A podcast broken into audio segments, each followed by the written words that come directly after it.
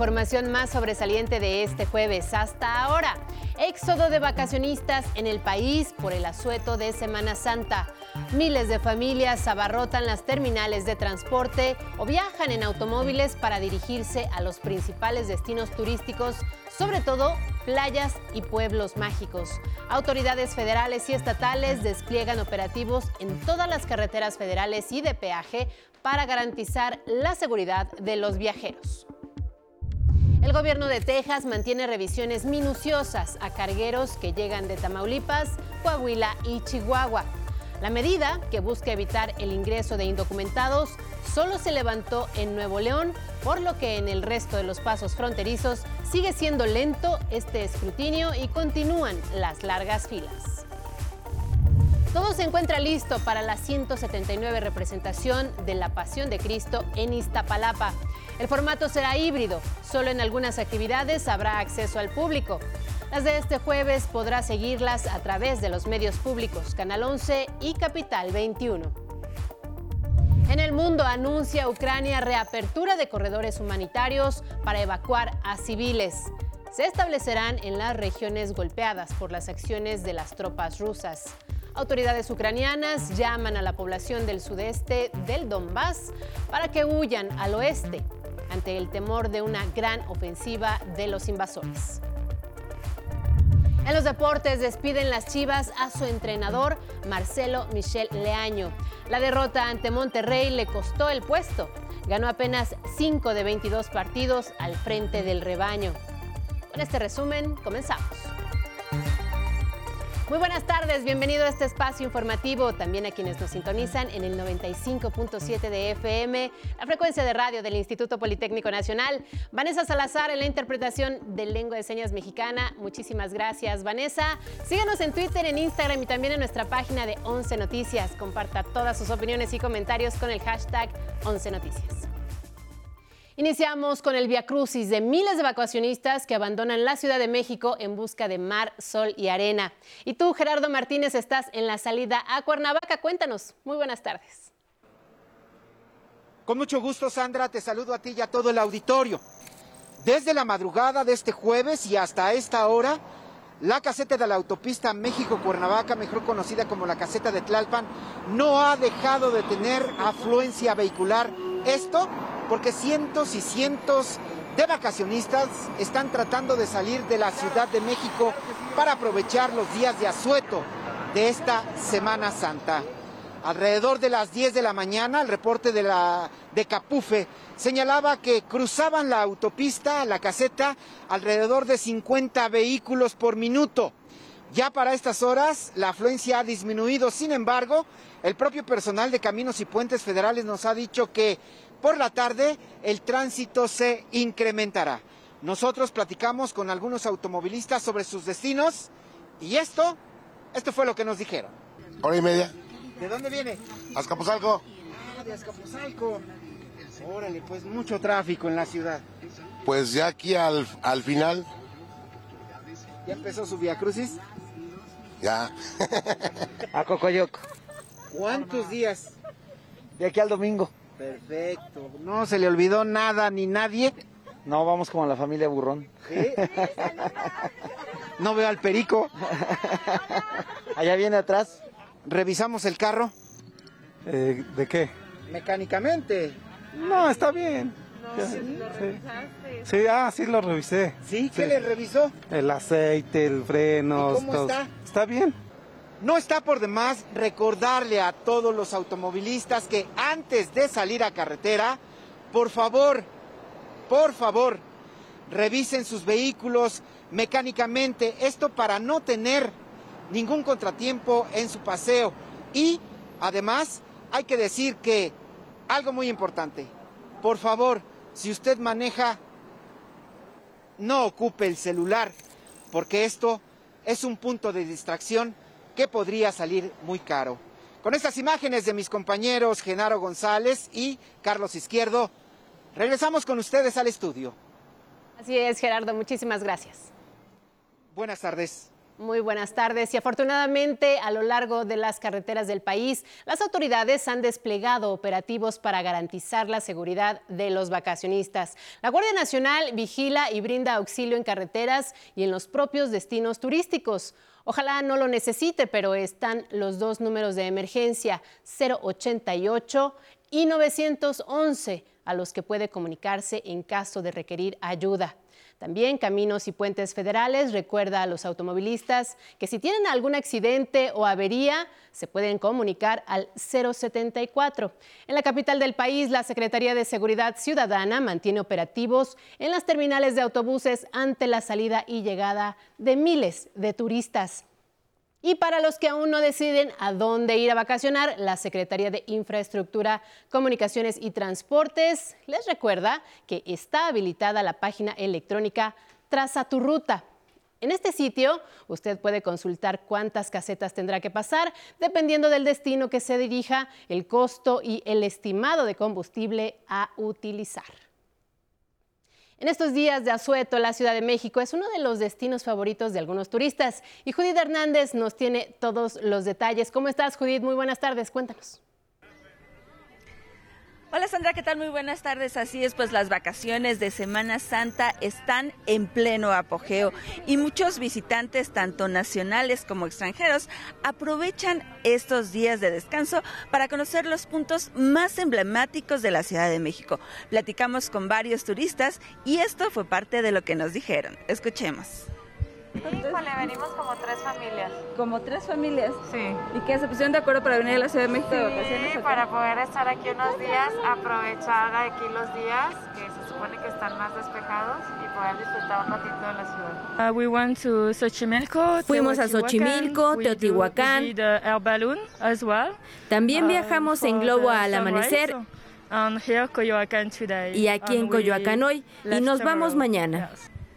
La Ciudad de México es uno de los principales destinos turísticos de nuestro país y para este periodo vacacional se espera que la ocupación hotelera alcance el 75%. Es el reporte con imágenes de Cristian Aguilar y Jair Maya. Muy buenas tardes. Muy buenas tardes, Judith. Gracias a ti y a todo tu equipo. Y para quienes quieran participar o atestiguar estos días dentro de la liturgia religiosa, les comento que en Iztapalapa, aquí en la capital del país, todo está listo para la 179 representación de la Pasión de Cristo. Uri Moscoso y Axel González, los actores que interpretarán a la Virgen María y a Jesús, platicaron con 11 Noticias sobre esta experiencia religiosa. Para nosotros ha sido un gran placer, un gran honor y un gran gusto poder representarlos. De verdad es que estamos muy emocionados y, y disfrutamos mucho cada vivencia que tenemos. decir algún día quiero ser Jesús, hoy que lo tengo, hoy que, que soy parte de esta hermosa tradición, que mi nombre va a quedar ahí y el de Uri también va a ser muy bonito, pero al mismo tiempo una gran responsabilidad. Como le hemos comentado, este año el formato de la representación será híbrido, por lo que no habrá acceso al público en algunas actividades. Tome nota, este jueves santo las actividades serán confinadas y se realizarán en la Macroplaza y Catedral de las 20 horas a la medianoche. El cierre de vialidades será a partir de las 14 horas. Recuerde que podrá seguir cada detalle a través de los medios públicos Capital 21 y Canal 11 a las 8 de la noche. El Viernes Santo será presencial con un aforo limitado y todas las medidas sanitarias. Mientras esto pasa, ahora vamos al norte del país. El gobierno de Texas continúa la revisión exhaustiva de los camiones de carga que pasan por los cruces fronterizos de Tamaulipas, Coahuila y Chihuahua, a fin de evitar el ingreso de migrantes indocumentados. Por lo tanto, el tránsito de los cargueros sigue siendo lento y se mantienen largas filas de espera. La medida solo se levantó en Nuevo León tras el acuerdo logrado entre los gobernadores de Texas, Greg Abbott y Samuel García, para retomar las revisiones aleatorias en este punto fronterizo, a cambio de que las autoridades neoleonesas se responsabilicen de no permitir el paso de indocumentados. La noche de este miércoles en Tamaulipas, transportistas retiraron el bloqueo del puente fronterizo libre que une a las ciudades de Reynosa y Far, luego de que sicarios del crimen organizado, incendiaron al menos cuatro camiones. En más información nacional, ojo vacacionistas, continúa el incendio forestal en la México Cuernavaca. En Morelos, bomberos de la entidad trabajaron toda la noche para sofocar un incendio forestal la localidad conocida como La Pera. Las autoridades afirmaron que el siniestro está controlado al 70% y se continúa elaborando para extinguirlo en su totalidad. El humo del incendio generó anoche largas filas de vehículos en la carretera Cuernavaca, México, con dirección a la capital. En Baja California, a partir de hoy y hasta el 17 de abril, quedarán cerrados todos los canales de navegación de Cabo San Lucas que dan acceso a las playas. Esta restricción es con la finalidad de evitar accidentes durante las festividades de Semana Santa. La Capitanía de Puerto exhortó a la comunidad marítima en general que sigan las indicaciones. En Nuevo León, Raúl Alfredo N., presunto autor de la desaparición y feminicidio de María Fernanda Contreras Ruiz, se abstuvo de declarar durante las audiencias iniciales por ambos delitos. Así lo informó la Fiscalía Estatal. Su defensa solicitó un plazo de 72 horas para que el juez resuelva si es vinculado o no a proceso. 11 Noticias, Axel Meneses. En un tema preocupante, en México ser mujer es un riesgo latente. Solo en lo que va del año, 1.477 mujeres han sido reportadas como desaparecidas, no localizadas y localizadas. De acuerdo con la Comisión Nacional de Búsqueda, a lo largo de 2021, 6.925 mujeres se encontraron en esta situación.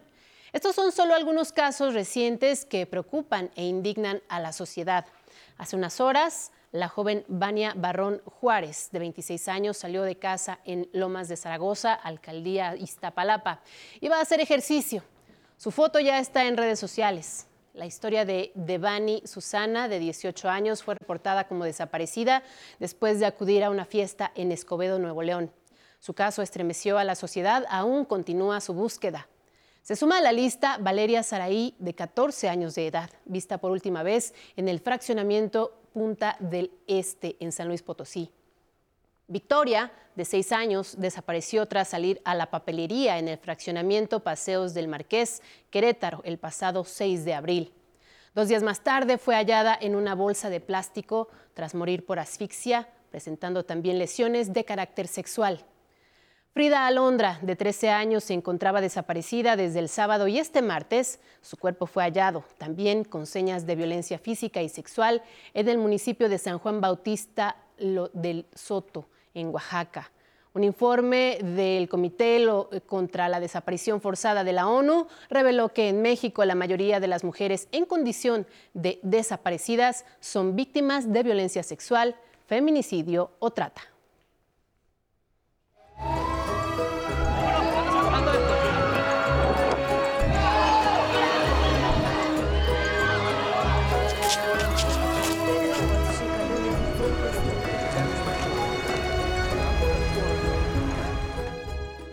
Día 50 de la invasión rusa en Ucrania, las autoridades reabrieron nueve corredores humanitarios para evacuar a miles de civiles de regiones duramente golpeadas. Esto luego de cerrarlos ante el peligro de los ataques rusos. Los corredores incluyen las ciudades de Mariupol y Lugansk, en el este del país. En esa misma región, las tropas rusas bombardearon un aeropuerto en Gerson y la ciudad de Kharkov. El alcalde de Kiev pidió a la población abandonar la ciudad y a quienes están fuera no regresar ante eventuales ataques rusos. Mientras, en Chernigov siguen limpiando la ciudad tras la salida de las tropas rusas. Comenzaron a retirar los escombros en el estadio de la ciudad.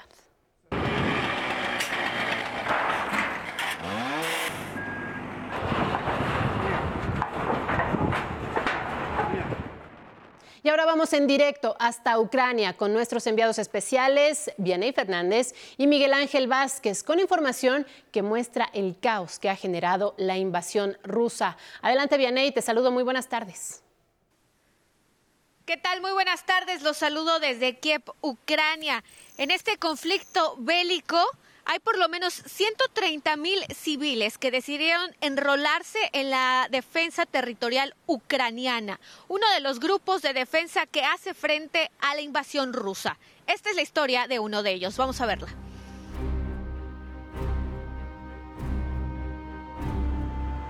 Después del primer misil, estos hombres y mujeres tuvieron que empuñar por primera vez un arma. Cuando la guerra comenzó, miles de civiles se alistaron en los grupos de defensa territorial. Nuestra labor es la defensa de nuestro territorio, de nuestro distrito,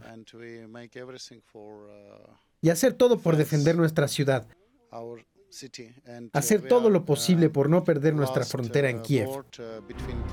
Organizaciones pro derechos humanos han advertido que una vez que termine la guerra, se corre el riesgo de que estas fuerzas territoriales cometan abusos contra la población civil.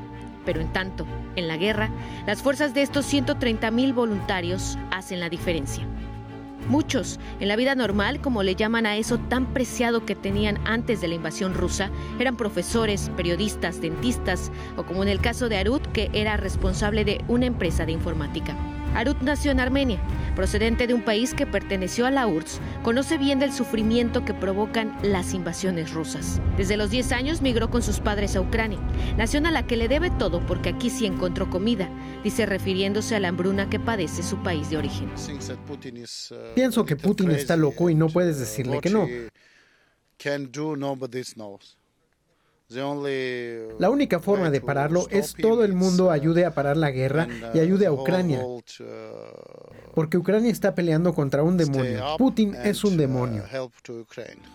Durante la ocupación en Bucha, Hostomel, Irpin, Chernigov, en las comunidades ocupadas, los grupos de defensa territorial auxiliaron a los militares a evacuar a cientos de ciudadanos y también tuvieron muchas bajas.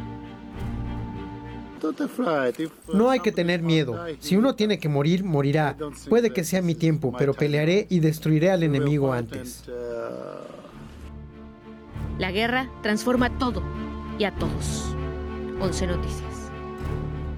Informarles también que el día de hoy el presidente de Ucrania, Volodymyr Zelensky, informó que sostuvo una llamada telefónica con el presidente de Estados Unidos, Joe Biden, en la que acordaron trabajar de manera conjunta para capturar a quienes cometieron los crímenes de guerra, tanto asesinatos a civiles como incluso abuso sexual a mujeres en Bucha, Irpin, Mariupol, Bodorianka y Hostomel. Así lo dijo. Hablé con el presidente de Estados Unidos, Joe Biden, y entre los temas que tratamos incluye la persecución de todos los hombres del servicio militar de Rusia y los comandantes que cometieron crímenes de guerra y la cooperación internacional para esto. Posteriormente a este anuncio, la Procuradora General de Ucrania y también el fiscal en jefe de la Corte Penal Internacional, Karim Ham, ofrecieron una conferencia de prensa en la que dieron detalles acerca de las investigaciones que se están realizando para llevar estos crímenes de guerra a este organismo internacional, la Corte Penal Internacional. Así lo anunciaron. He estado en algunos lugares como Bucha, Borodianka. Mi equipo también ha estado en diferentes partes de Ucrania. Criminalistas, especialistas, analistas. Estamos trabajando de verdad porque la justicia no se encuentra en las promesas, las palabras, en la esperanza. La justicia se encuentra en la práctica. Hasta aquí mi reporte con imágenes de mi compañero Miguel Ángel Vázquez. Muy buenas tardes. Muchísimas gracias, Vianey.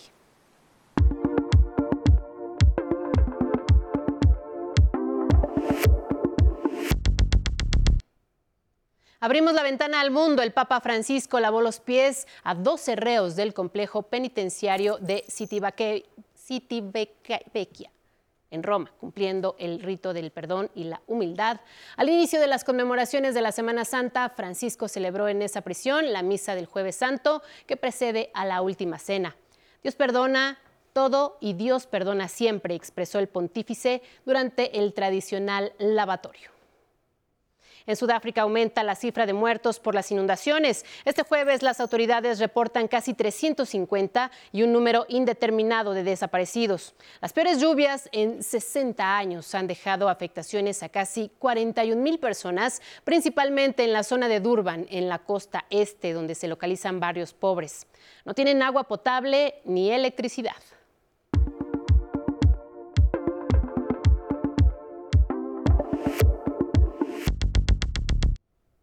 Es momento de los deportes contigo, Samuel Estrada. Muy buenas tardes.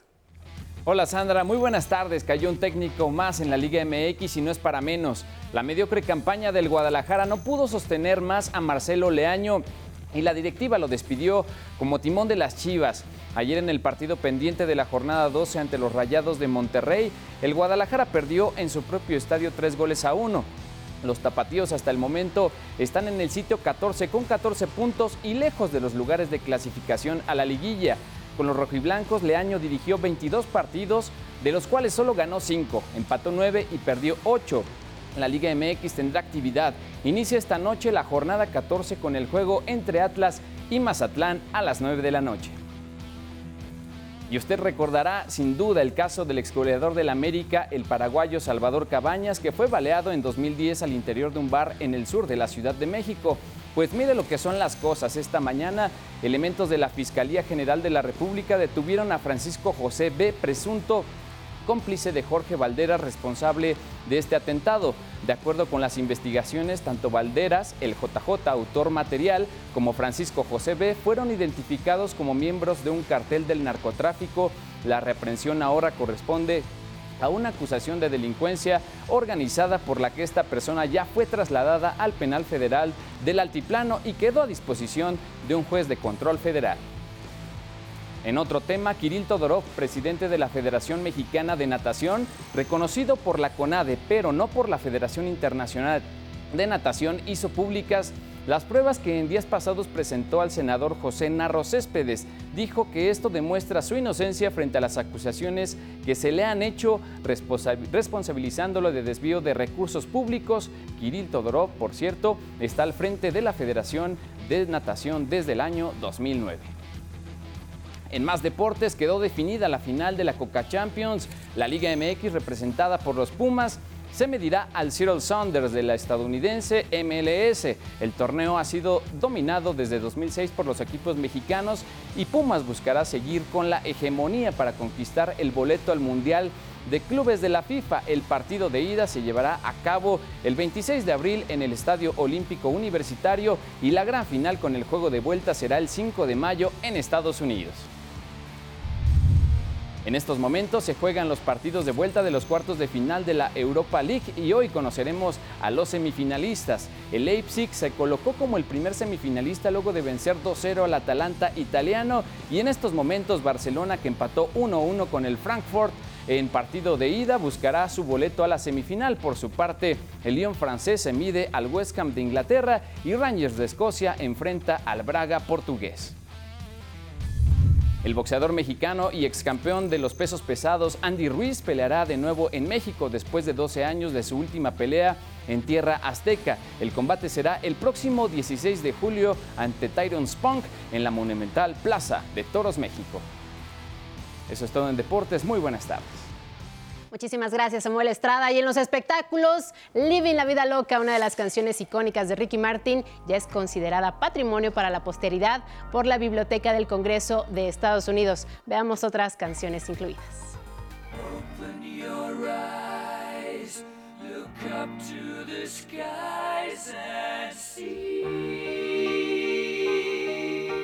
La Biblioteca del Congreso de Estados Unidos agregará 25 grabaciones a su lista de tesoros de audio. Fueron calificadas como dignas de preservarse en su registro nacional por su importancia cultural, histórica o estética, como Bohemian Rhapsody de Queen.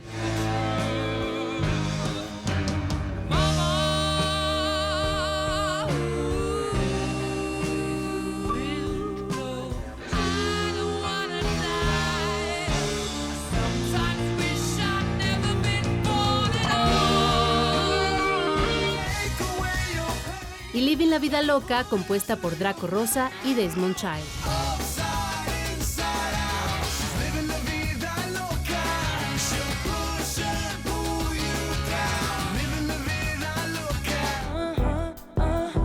También se agregan discos completos como Songs in A Minor de Alicia Keys.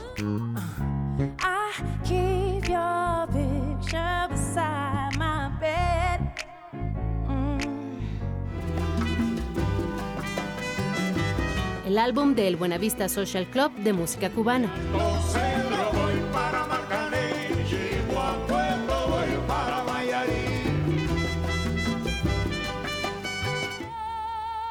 Y la música mexicana que reunió Linda Ronstadt en Canciones de mi padre.